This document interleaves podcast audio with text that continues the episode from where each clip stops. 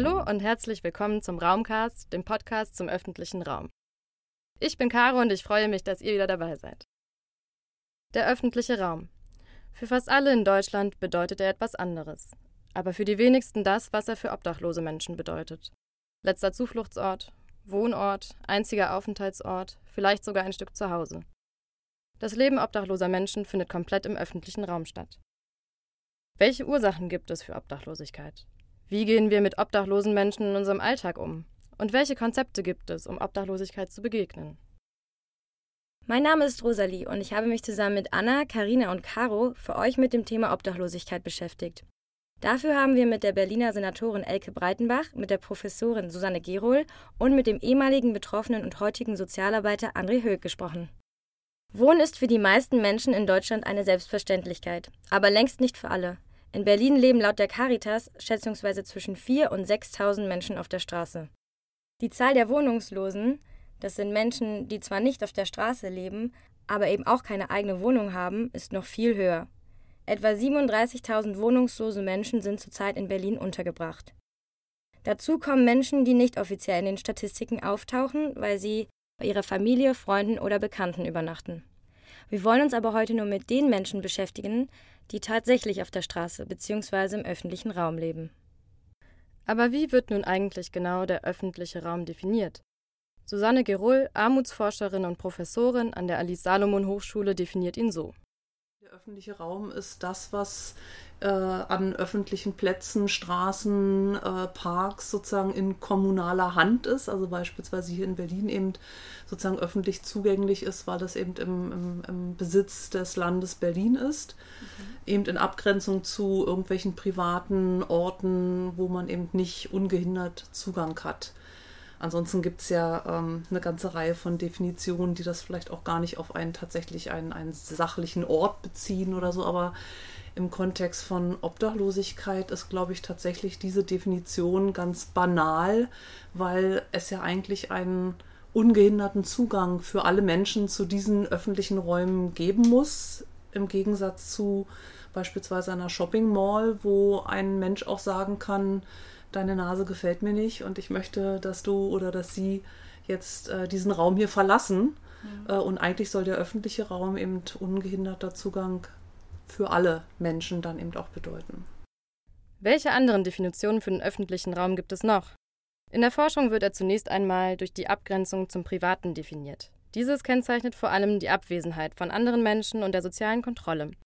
Im Gegensatz dazu soll der öffentliche Raum für alle gleich nutzbar sein und wird als Ort menschlicher Interaktion angesehen. Heute sind viele Orte in der Stadt kommerzialisiert oder privat, deren Nutzung Zahlungsfähigkeit voraussetzt. Obdachlose Menschen haben zu diesen Orten keinen Zugang und sind in jedem Lebensbereich auf den öffentlichen Raum angewiesen. Andre Höck, ehemaliger Betroffener und heutiger Sozialarbeiter, beschreibt es folgendermaßen. Na, öffentlicher Raum äh, für einen Obdachlosen ist der Zuhause eigentlich, der Lebensraum. Also, äh, naja, man hat so seine Schlafplätze im öffentlichen Raum, man hält sich den ganzen Tag im öffentlichen Raum auf, man verdient sein Geld, man hat seine Sozialkontakte, trifft seine Freunde, das ist alles öffentlich. Obdachlose Menschen müssen sich den öffentlichen Raum also als Lebensort aneignen. Sie schlafen wie andere unter Brücken, zelten im Park, suchen sich einen Platz, der trocken und sicher für sie ist. Andre erzählt, was für ihn dabei wichtig war. Äh, Sicherheit ist ein ganz wichtiger Aspekt. Sicherheit kann man auf zweierlei Weise erzielen. Entweder durch, durch Abgeschiedenheit, dass man sich möglichst äh, in eine hinterletzte Ecke von irgendeinem Hinterhof verkrümelt, wenn es möglich ist. Oder durch ganz große Öffentlichkeit, zum Beispiel indem man in der Nähe der Polizeiwache auf dem Alex äh, mhm. äh, sich befindet. Und dann, also bei der, das, das ist eigentlich so das Hauptaugenmerk. Schutz vor der Witterung und Sicherheit bei der Wahl des Schlafplatzes. Mhm. Und in, bei so wenn man sich jetzt für Abgeschiedenheit entscheidet, dann hat man eben Ruhe durch Abgeschiedenheit, mhm. was aber auch wieder Nachteile hat, weil das zum Beispiel gefährlich werden kann im Fall von Überfällen, die auch immer wieder stattfinden. Ja. Äh, wenn man dann um Hilfe ruft oder Hilfe braucht, ist natürlich auch niemand da. Ein Zelt schafft auch so ein bisschen äh, Abgeschiedenheit. Also ich habe das Zelt dann irgendwann mal auch schon so fast wie ein Zuhause angesehen. Das war so mhm. mein eigener, die zwei Quadratmeter, die ich da hatte, das war so mein ureigenster privater Bereich, das letzte bisschen ja. Privatsphäre, was ich so hatte. Und ansonsten, ja, man unter den Brücken, wo man so als Obdachloser in der Regel schläft, da ist, der, da ist nicht viel Betrieb, da ist wenig Fußgängerverkehr. Man sucht sie bevorzugt auf so eine Ecken aus. Und dadurch erzielt man Abgeschiedenheit.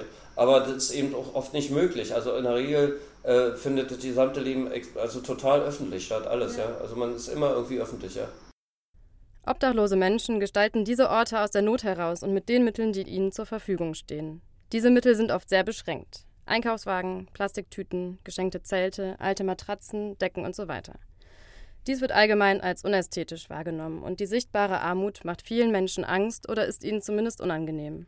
Ja, in der Regel wird Armut extrem stigmatisiert. Arme Menschen werden konsequent ausgegrenzt aus der Gesellschaft. Diese gesellschaftliche Teilhabe, die ja auch zum Beispiel in den Hartz-IV-Gesetzen eigentlich vorgesehen ist, ist ein theoretisches Konstrukt. Also ein Hartz-IV-Empfänger ist es nicht möglich, 8 Euro, für, selbst eine verbilligte 8-Euro-Karte im Museum zu bezahlen, ja. weil der sich schon überlegen muss, ob er sich einen Becher Kaffee für einen Euro beim Bäcker leisten kann. Da muss er wirklich drüber nachdenken. Dazu kommt die verbreitete Annahme, dass in Deutschland niemand auf der Straße leben muss, weil das Hilfesystem gut genug ist. Viele Leute denken, dass sich obdachlose Menschen dieses Leben selbst ausgesucht haben oder zumindest selbst an ihrer Lebenssituation schuld sind.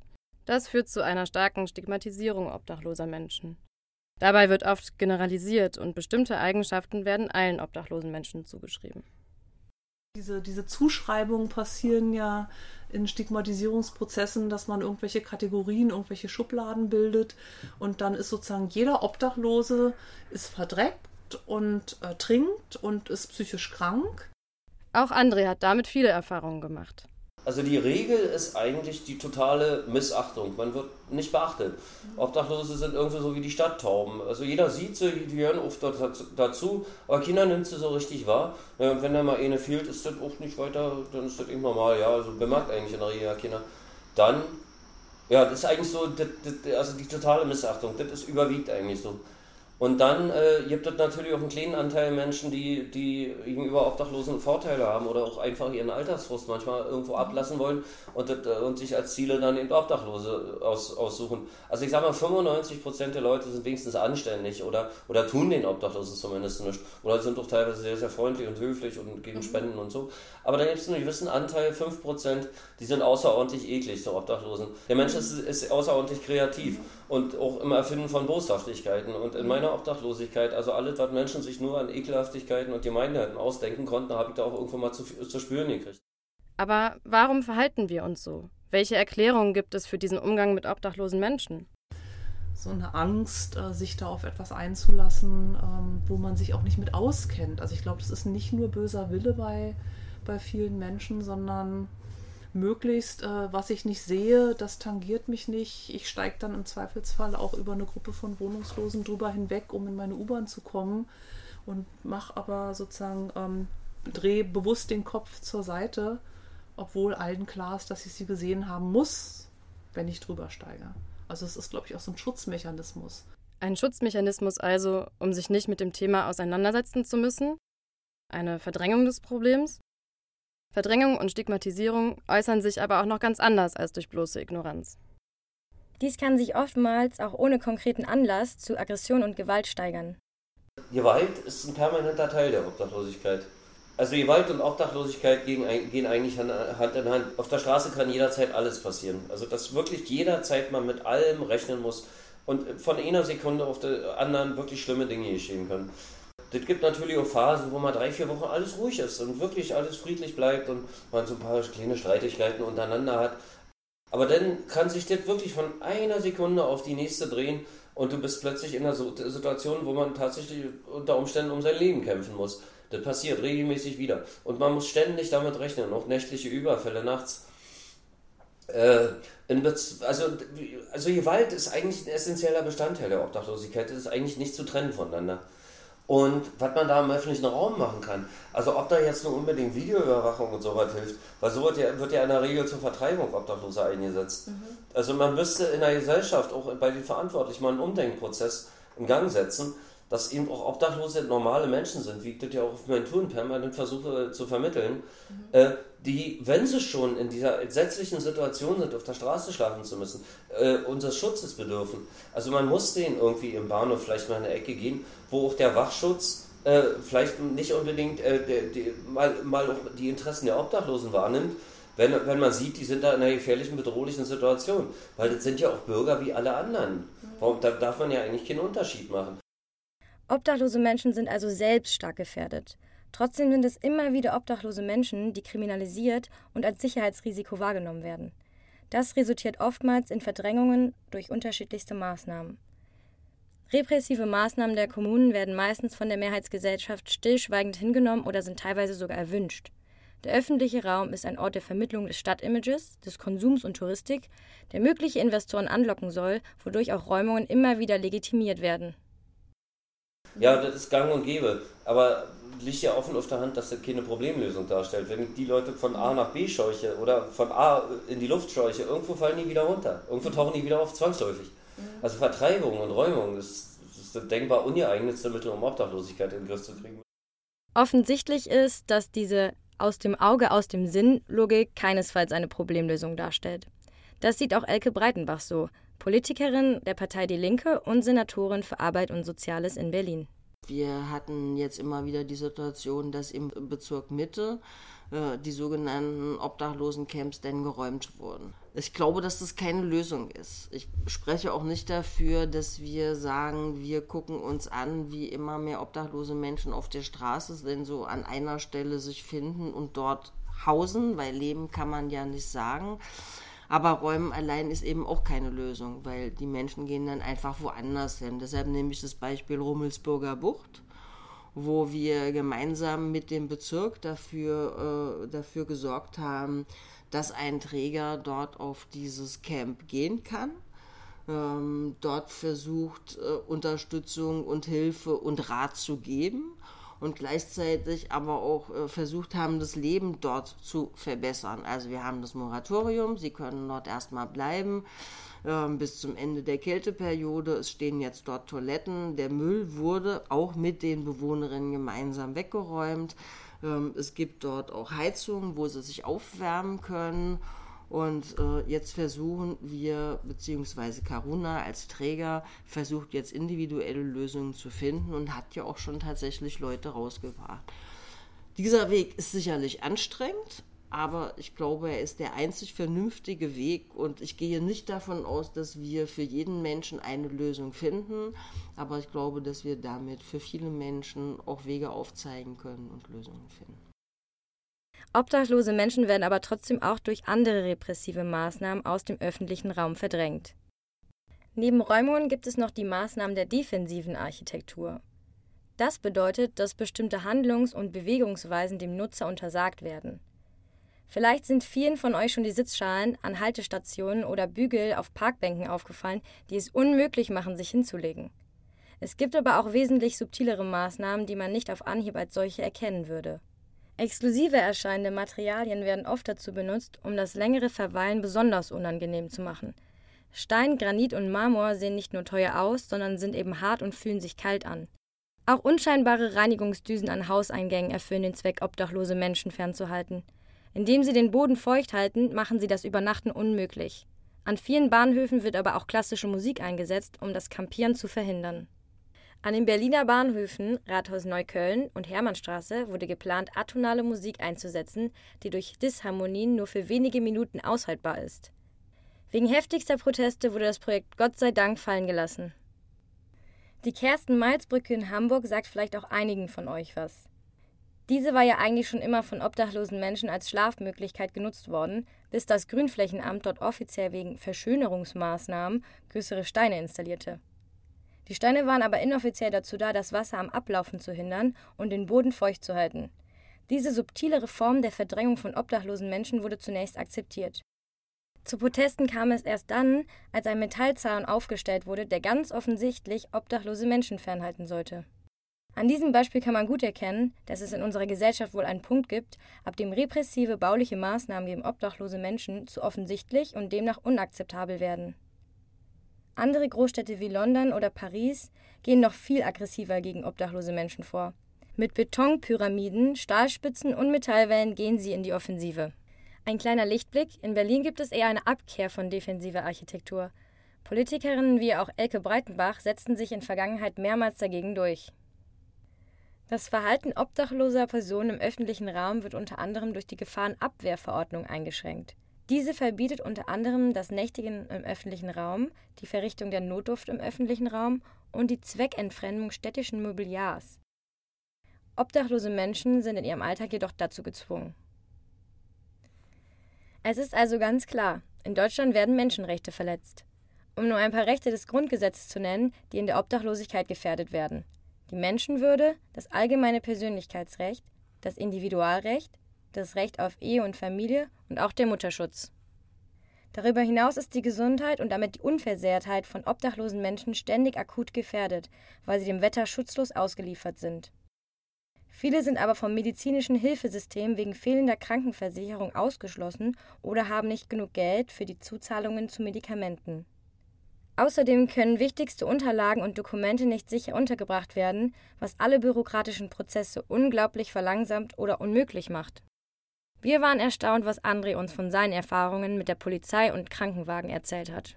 Das passiert oft, dass Obdachlose auf Behörden bei der Polizei äh, nicht ernst genommen werden. Anzeigen, Strafanzeigen, selbst bei schwersten Straftaten, schwersten Körperverletzungen werden von der Polizei oft nicht angenommen. Obdachlose werden in Krankenhäusern unbehandelt weggeschickt, trotz Krankenversicherung. Passiert regelmäßig. Ist mir auch selbst passiert, also schwerst erkrankt sogar. Mhm. Und das sind eben die Erfahrungen, wenn man sich selber auf den Weg macht. A, fehlende Informationen mhm. und B, wenn man die Informationen hat, wird man äh, wie ein drittklassiger Mensch behandelt. Also man, äh, es werden einem zustehende Rechte verweigert. Der Staat bricht eigenes Recht. Mhm. Das passiert massiv in der Obdachlosigkeit. Ja, da kam ich mal mit einer Nierenentzündung und 40 Grad Fieber, also ein bisschen über sogar, mhm. in, ins Krankenhaus. Und ja, wurde also eigentlich nur notbehandelt, wurde für anderthalb, zwei Stunden an eine Paracetamolinfusion angeschlossen und dann abends noch mit dem ironischen Hinweis, strengste Bettruhe einzuhalten, wieder unter meine Brücke geschickt. Und auf meine Nachfrage, ob man doch wisse, ich schlafe unter einer Brücke, wurde mir gesagt, ja, ja, das wisse man, aber strenge Bettruhe, sonst drohen mir ein akutes Nierenversagen. Das ist die Regel. Also ich weiß aus eigenem Erleben, diesen Fall zu berichten, kenne aber auch andere belegte Fälle an Leuten, denen ich glaube, mhm. äh, mit Lungenentzündung, mit zertrümmerten Jochbeinen, nicht unbehandelt weggeschickt worden. Ja, tatsächlich. Mit Krankenversicherung sogar. Einfach diese äußere und äh, der Geruch eines Obdachlosen, mit dem will man das sich nicht gerne befassen. Und dann werden, sieht man zu, dass man die so schnell wie möglich los wird. Also wenn ich Obdachlosen in, in Akutfällen helfen will, bin ich mir nicht sicher, ob die am Ende auch wirklich Hilfe kriegen. Das ist eine ganz bedenkliche Situation in der Stadt, ja. Und in der Kältenotunterkunft ist eh ein Arzt anwesend. Manchmal nicht mal ein Arzt, sondern auch irgendwelche Pflegekräfte bloß, Krankenpfleger oder so.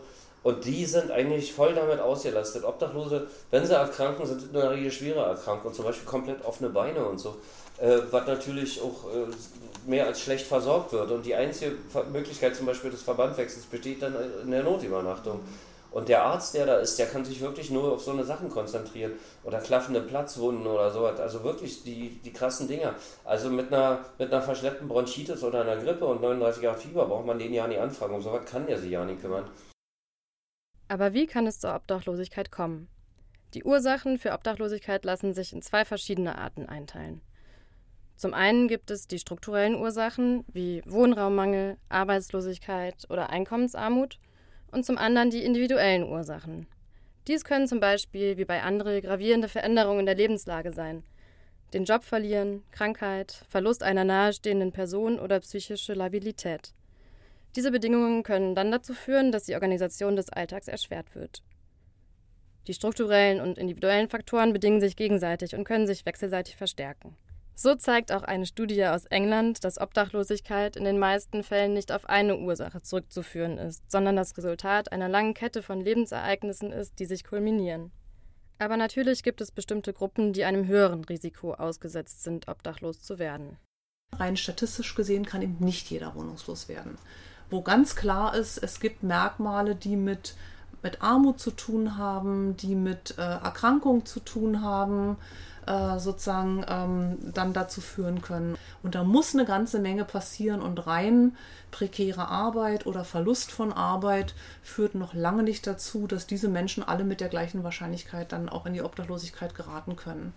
Weil wir haben in Deutschland, so viel man auch kritisieren kann, wir haben gerade im europäischen Vergleich, was die Prävention vor Wohnungslosigkeit angeht, zum Beispiel durch Mietschulden seine Wohnung zu verlieren, haben wir mit Abstand das beste Hilfesystem über gesetzliche Regelungen, die ähm, eben einem Vermieter es gar nicht ermöglichen, mich so schnell aus der Wohnung rauszukriegen.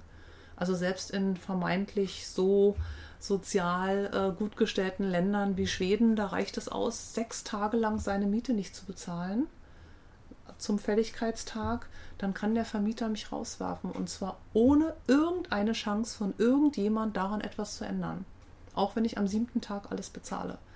In Deutschland muss man schon über mehrere Monate sozusagen äh, nicht auf die Hilfeangebote reagiert haben. Äh, es gibt bis zum Tag der Räumung noch die Möglichkeit, mit einer Entschuldung diese Wohnung zu behalten.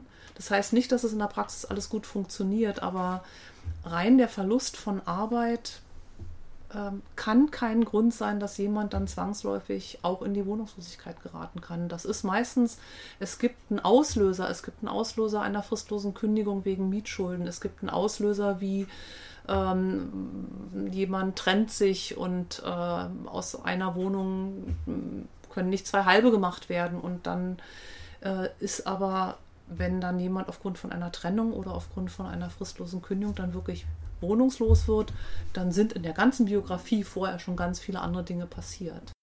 Bei den individuellen Ursachen kann die Politik nur bedingt helfen. Die strukturellen Ursachen könnten hingegen stärker beeinflusst werden. So liegen die systemischen Defizite zum Beispiel bei dem unzureichenden Angebot an preiswerten Wohnungen. Die Mietpreisbremse wird in vielen Großstädten wie München, Hamburg oder Berlin nicht eingehalten, weil die Vermieter nicht mit Sanktionen rechnen müssen. Dazu kommt noch, dass seit Anfang der 90er die Zahl der Sozialwohnungen drastisch gefallen ist. In Berlin schrumpft der Bestand an Sozialwohnungen, da viele staatliche Wohnungsbestände privatisiert werden. Gleichzeitig werden wenig neue Sozialwohnungen geschaffen und bereits bestehende Sozialwohnungen verlieren ihre Sozialbindung. Aber eigentlich leben wir in einem Sozialstaat, in dem jeder Mensch das Recht auf Unterbringung hat. Letztendlich muss der Staat dafür sorgen, dass Menschen nicht auf der Straße landen. Wir haben als Staat die Pflicht, dafür zu sorgen, dass Menschen, die untergebracht werden wollen, sofort untergebracht werden. Wirklich, sofort. Da gibt es auch keine Grenze nach oben. Wenn es keine, wenn es keine Einrichtungen gibt, dann muss man bis im Notfall im Adlon ein Zimmer mieten. Da sind die Gesetze sehr klar. Andre Höck berichtet jedoch leider von einer Realität, die anders aussieht. Die Praxis sieht oft anders aus. Erstmal wissen viele, also ich in meinem Fall, ich wusste ja nicht, dass es so was gibt. Also ein Recht auf Unterbringung, davon wusste ich nicht. Ich kannte auch viele Hilfsangebote in der Stadt nicht. Heute als Streetworker weiß ich, dass es eigentlich an jeder Ecke in irgendeiner Weise Hilfe gibt für Obdachlose. Aber als ich obdachlos war, wusste ich von diesen ganzen Angeboten nicht, weil niemand es einen sagt. Auch die, äh, die Informationsmöglichkeiten als Obdachloser sind ja sehr, sehr eingeschränkt. Man hat, das Geld, was man hat, gibt man garantiert nicht für eine Tageszeitung aus. Fernsehen, Radio fehlt in der Regel auch, Internet als Informationsmedium fehlt. Also einfach ist, und, und diese Streetworker, die ja im Idealfall oder äh, mythischerweise, muss man ja schon beinahe sagen, existieren, die, sind, die sieht man nicht. Also meinen ersten Sozialarbeiter zum Beispiel, der mich hätte informieren können, habe ich eher durch Zufall nach einem Jahr auf der, in der Obdachlosigkeit kennengelernt.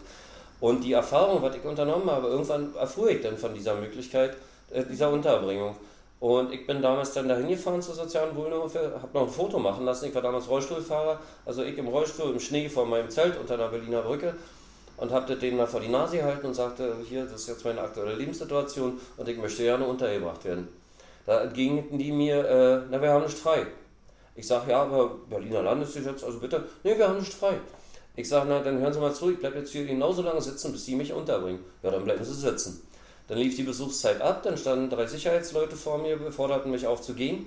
Als ich mich weigerte, schoben sie mich mit einem Rollstuhl vor die Tür, zogen hinter mir zu, schlossen rum und dann wartet mein Besuch bei der sozialen Wohnhilfe. Man kann natürlich dagegen klagen. In den meisten Fällen sind die Leute aber nicht ausreichend informiert oder sind nicht in der Lage, sich selbst zu helfen und nutzen dementsprechend ihre rechtlichen Möglichkeiten nicht gänzlich aus. Zudem ist vielen ihre Lebenssituation peinlich. Aus Scham wird der Gang zum Sozialamt vermieden. Daher, wo kein Kläger, da kein Richter. Viele Leute würden über das Fehlverhalten sozialer Ämter und Hilfesysteme staunen, da man ja davon ausgeht, dass die politischen Verwaltungen ihren Verpflichtungen nachgehen. Deshalb wird oft angenommen, dass das Leben auf der Straße selbst verschuldet sein muss. Aber wer trägt denn in unserer Gesellschaft Verantwortung, wenn es um Obdachlosigkeit bzw. Armut geht? Der Obdachlose selbst? Wir? Die einzelnen Bürger? Politische Akteure oder sogar auch Unternehmen? Rein formal ist die Politik in der Verantwortung, sind für mich auch die Medien in der Verantwortung. Also gerade die öffentlichen, äh, öffentlich-rechtlichen ähm, nehmen da ja auch, ähm, wie ich vorhin gesagt habe, mit den vielen Reportagen zum Thema zum Beispiel, nehmen da ja durchaus auch ihre Verantwortung wahr. Ähm, also alles, was sozusagen aus öffentlichen Geldern finanziert wird. Und das ist Politik, das ist, sind Medien äh, zu einem Teil, muss da sozusagen eine Verantwortung übernehmen. Und wenn man dann weiterdenkt, wäre sozusagen die Politik zwar verantwortlich, bestimmte Regeln zu schaffen, aber die betreffen dann zum Beispiel auch Gewerbetreibende. Also da hatten wir ganz am Anfang drüber gesprochen. Also wenn ich, ähm, wenn ich äh, ein, eine Baugenehmigung erteile, dann bin ich der Meinung, sollte es gesetzliche Regelungen geben, die mir als Politik erlauben zu sagen, ihr müsst so und so viel Prozent äh, eben ähm, preiswerten Wohnraum dann zur Verfügung stehen, stellen. Äh, ich hätte nichts dagegen, eine Regelung zu haben, ihr müsst nachweislich so und so viel Prozent eures Bestandes an Menschen äh, vermitteln, die Hartz-IV-Leistung bekommen, die vormals wohnungslos waren. Äh, das kann man ja bisher immer nur ähm, im Kontext von städtischen Wohnungsbaugesellschaften machen. Da gibt es ja auch Regelungen in Berlin und da gibt es auch Regelungen, wie wohnungslose Menschen wieder in Wohnraum kommen. Aber ähm, das müsste sich dann sozusagen auch auswirken, ähm, eben zum Beispiel auf Menschen, die mit was auch immer Geld machen, was ja in unserer Gesellschaft sozusagen äh, auch in Ordnung ist und so ist unsere Gesellschaft gestrickt, dass sie dann aber durchaus auch eine Mitverantwortung übernehmen müssen. Und bei Wohnungslosen könnte man das beispielsweise über den Mietenmarkt und Wohnungsmarkt durchaus noch verstärken, finde ich. Religionen sprechen von Nächstenliebe und gegenseitiger Unterstützung. Philosophen reden von einer normativen Verpflichtung, sich gegenseitig zu helfen. In einem Sozialstaat trägt jedoch die Politik die Hauptverantwortung. Letztendlich hat der Staat die Pflicht, die Durchsetzung der Menschenrechte zu gewährleisten. Dazu zählt auch der Schutz vor dem Kältetod, vor der Gewalt und allgemein vor dem Leben auf der Straße. Unternehmen haben noch keine rechtlichen Verpflichtungen, jedoch sind wir der Meinung, dass sie eine gesellschaftliche Verantwortung haben. So kann die Öffnung der Bahnhöfe und der Clubs im Winter Leben retten. Eine effektive Lösung bietet das derzeitige Hilfesystem nicht. In Berlin wird zumindest daran gearbeitet, Hilfeleistungen besser aufeinander abzustimmen. Dafür wird eine gesamtstädtische Strategie entwickelt, die die einzelnen Bezirke entlastet und die Versorgung obdachloser Menschen verbessern soll. Dabei ist eine statistische Erfassung obdachloser Menschen die Grundlage für eine Ermittlung des Bedarfs. Also jetzt ist es ja so, dass für die Unterbringung von obdachlosen Menschen die Bezirke zuständig sind. So, die Bezirke bringen die denn irgendwo unter? Das können wir im Einzelfall gar nicht sagen. Ähm, wir kennen natürlich auch die eine oder andere Unterkunft, sowohl gute als auch ganz schlimme. Ähm, wir haben auch die Hostelsfrage, wo für unglaublich viel Geld die Menschen auch ganz schlecht untergebracht werden. Deshalb sagen wir und haben jetzt damit angefangen mit, ein, mit dem Projekt Gesamtstädtische Steuerung, wo wir jetzt erstmal die technischen äh, Fragen lösen wie IT und ähnliches. Man muss sich das so vorstellen, dass wir irgendwann alle Unterkünfte in dieser Stadt erfasst haben. Äh, wir haben Mindeststandards und wir haben mit allen Unterkünften eine, einen Vertrag. So, dann kommt der Bezirk XYZ, sagt, ich habe hier eine Wohnungslose, vielleicht noch behindert, die hat noch drei Kinder, alleinerziehend. Wo kann ich die jetzt unterbringen? Hat jetzt gerade die Wohnung verloren. Dann hat man ein Computerprogramm wie Hotelbuchung, gibt dann ein, muss barrierefrei sein, irgendwie nur Frauen Kinder ähm, und kann dann sagen, hier Bezirk dort und dort und dort haben wir eine Unterkunft, da kannst du die Frau unterbringen. Aber dann haben wir feste Qualitätsstandards und dann können wir unterbringen nach den Bedarfen und der Bedürfnisse, was wir jetzt nicht können. Also auch das bedeutet nochmal rechtliche Veränderungen. Ähm, in, also auf dieser Ebene können wir eine ganze Menge uns überleben und bestimmt auch noch mehr, finden wir noch mehr Beispiele, die gut sind. Eine Verbesserung des Hilfesystems ist schon ein guter Anfang, aber die darin enthaltenen Maßnahmen führen oft nicht zu einer längerfristigen Lösung. Aber auch hier gibt es ein paar Ideen. Ein Konzept, was aus den USA kommt, aber in ganz vielen europäischen äh, Ländern auch schon ähm, sehr erfolgreich durchgeführt wurde, was sich in der Reihenform tatsächlich explizit an Menschen auf der Straße mit multiplen Problemlagen richtet also beispielsweise an jemand, der psychisch erkrankt auf der Straße, vielleicht auch mit einem Suchtproblem lebt und der direkt von der Straße weg nicht erst ganz viele äh, sozusagen äh, Stufen durchlaufen muss, wo man sich immer wieder beweisen muss, was, was man alles kann und was man alles äh, sozusagen besser kann als vorher, sondern sofort eine eigene Wohnung mit eigenem Mietvertrag bekommt und zwar bedingungslos. Und das Einzige, was akzeptiert werden muss, ist, dass man einmal in der Woche oder einmal im Monat einen Hausbesuch bekommt, weil das so wichtig ist, dass man wirklich ähm, eine eigene Wohnung hat. Und diese, man nennt es ontologische Sicherheit, dass mein Leben planbar ist, dass ich abgesichert bin, dass ich mich auch sicher fühle in meinem Raum, in dem Fall dann die eigene Wohnung, das macht unglaublich viel aus. Und das, da denke ich, ist dieser Ansatz von Housing First ähm, etwas, was ich auch politisch dann noch unterstreiche, weil ich denke halt, Wohnen ist ein Menschenrecht und Wohnen, Wohnungen dürfen nicht eine Ware sein wie, äh, wie etwas anderes. Also ich glaube, so etwas darf nicht dem Markt unterworfen werden.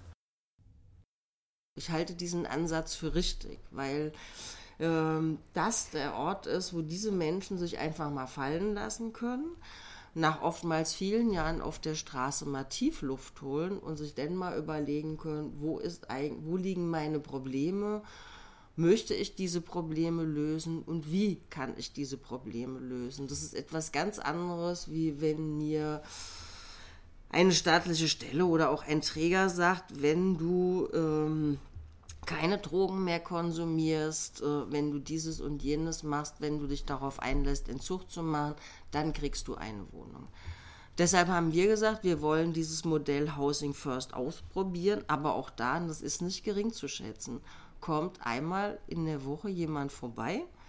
Das ist auch so vereinbart, darauf müssen sich die Leute äh, aus, äh, einlassen und macht Unterstützungsangebote. Ob sie die annehmen oder nicht, das finde ich, ist auch ein Recht auf Selbstbestimmung. Genauso, ob jemand in eine Einrichtung der Kältehilfe geht oder nicht. Diese Selbstbestimmung gilt für jeden Menschen. Ja, und wir müssen mal gucken. Woanders gab es gute Erfahrungen. Ich wüsste nicht, warum wir in Berlin damit keine guten Erfahrungen machen sollen. Wir werden das Modellprojekt begleiten lassen und am Ende werden wir dann entscheiden, ob wir das implementieren können und wie und für wen. In Finnland gibt es seit der Umsetzung von Housing First keine sichtbare Obdachlosigkeit mehr. Ein gesamtgesellschaftlicher Paradigmenwechsel ist also notwendig. Wie wir als Gesellschaft über Obdachlosigkeit und Armut denken, entscheidet, was in der Politik überhaupt thematisiert wird. Obdachlosigkeit wird immer existieren, doch die Zahl der auf der Straße Lebenden kann reduziert werden. Dazu können alle Teile der Gesellschaft etwas beitragen. Statt Menschen zu verurteilen, brauchen wir mehr Vielfalt in den Lösungsansätzen und müssen vor allem langfristige, nachhaltige Strategien entwickeln und durchsetzen. Dazu gehören günstiger Wohnraum, ein gutes Hilfesystem, Aufklärung und eine Politik, die Verantwortung übernimmt. Aber was kann der Einzelne tun? Kann ein gesellschaftliches Umdenken auch schon mit kleinen Gesten anfangen? Jeder von uns ist Teil dieser Gesellschaft. Insofern kann ich auf keinen Fall delegieren, dass alles, was mir nicht passt oder was einer großen äh, Menge von Menschen nicht passt, äh, die da oben, die da super gut bezahlt werden, regeln soll. Vor allen Dingen, wenn die dann Regeln treffen und gesetzliche äh, Regeln, die mir dann vielleicht wieder nicht passen. Mhm. Ja, der Klassiker, ich bin für Umverteilung, ach so, mich betrifft es auch dann nicht, äh, wenn es um Steuersenkung oder Steuererhöhung geht. Also jeder Mensch ist, glaube ich, in seinem Dasein als Mensch dafür verantwortlich, wie es auch anderen geht. Und ich bin auch dafür verantwortlich, wie ich anderen gegenüber trete. Und das ist ja etwas, ich befasse mich äh, ähm, gerade auch ein bisschen mit sozusagen Ausgrenzung, mit Anerkennung, ähm, wo, wo zum Teil alleine dieses bemühte Weggucken unglaublich ähm, abwertend erlebt wird und ja letztendlich auch abwertend äh, ähm, gemeint ist, auch wenn es vielleicht eher erstmal ein Schutz ist. Also da sozusagen finde ich, ist jeder selber verantwortlich, auch jemand, der selber wenig Geld hat. Da geht es nicht darum, Menschen Geld zu geben, sondern überhaupt erstmal äh, nicht den Bogen um sie zu machen oder vielleicht jemand, den man öfter sieht, einfach zu grüßen. Ähm, äh, einfach nur, ich nehme dich wahr, ich habe dich schon ein paar Mal gesehen, äh, ich grüße dich genauso, wie ich andere Menschen, die ich öfter an meiner Straße sehe, dann eben auch grüße. Man kann eine Menge tun. Die einfachste Methode herauszufinden, was man tun kann, ist einen Obdachlosen zu fragen, was er braucht. Und einfach mal sagen, hallo Mensch, ich bin André, äh, ich, würde, ich habe ein bisschen Geld über, ich will gerne obdachlosen Menschen helfen.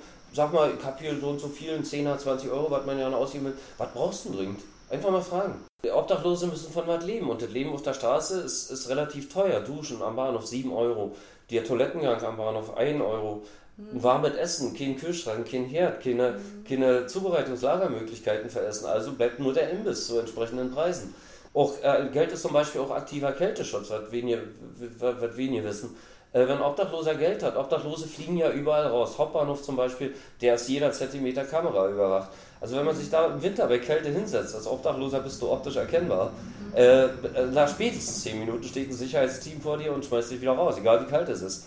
Äh, wenn ich aber ein bisschen Geld habe, kann ich in McDonalds gehen, hol mir davon für 99 Cent oder 1,29 einen Burger und kann mich da eine Stunde aufhalten. Oder an ganz eisigen Tagen kann ich mir für 7 Euro ein Tagesticket kaufen und kann in der S-Bahn Rutsche machen, so nennt man das unter Obdachlosen, und verbringen den Tag in einer beheizten S-Bahn. Und auch wenn man sagt, ja, der versäuftet ja sowieso, äh, ja, wird er machen. Wenn er alkoholkrank ist, muss der das tun. Alkoholkranke machen keine Party, wenn sie wenn die sich Alkohol kaufen, sondern das ist wie Medizin. Die bekämpfen schlimmste Krankheitssymptome. Auch Schnorren zum Beispiel ist eine äußerst widerwärtige und äußerst entwürdigende Tätigkeit. Und ganz viele Obdachlose können das tatsächlich erst nur, nachdem sie einen Flachmann und Bier getrunken haben. Vorher trauen die sich das ja nicht. Aber die effektivste Methode ist, Leute zu fragen und wenn man sich unsicher ist, auch tatsächlich eine Münze in die Hand zu drücken. Auch gern mal, wenn es geht, einen 10-Euro-Schein. Mhm. Weil man ist als Obdachloser zum Beispiel außerordentlich beschäftigt den ganzen Tag. Man muss Geld besorgen, man muss in den Waschsalon, alles kostet Zeit. Ich musste zum Arzt, jedes Mal drei, vier Stunden Wartezeit. Also man ist auch sehr, sehr beschäftigt. Sieben Tage die Woche, nie frei, nie Urlaub. Und wenn ich dann mal 10 Euro geschenkt bekam, dann konnte ich drei, vier, fünf Stunden einfach mal ausruhen. Mhm. Mich irgendwo auf eine Bank setzen und, und in Ruhe ein Bier trinken und einfach mal ein bisschen auf das Spree gucken und einfach mal auch über, über mein Leben und mich selber nachdenken. Das waren Anna Borgenio, Karina Holsten, Caroline Lichtenstein und Rosalie Runge zum Thema Obdachlosigkeit. Die Interviews in ganzer Länge findet ihr auf unserer Website. Gebt uns gern Anregungen, Kritik und Lob in den Kommentaren. In der nächsten Folge werfen wir einen internationalen Blick auf Carsharing, diesmal komplett auf Englisch. Das war der Raumcast, der Podcast zum öffentlichen Raum.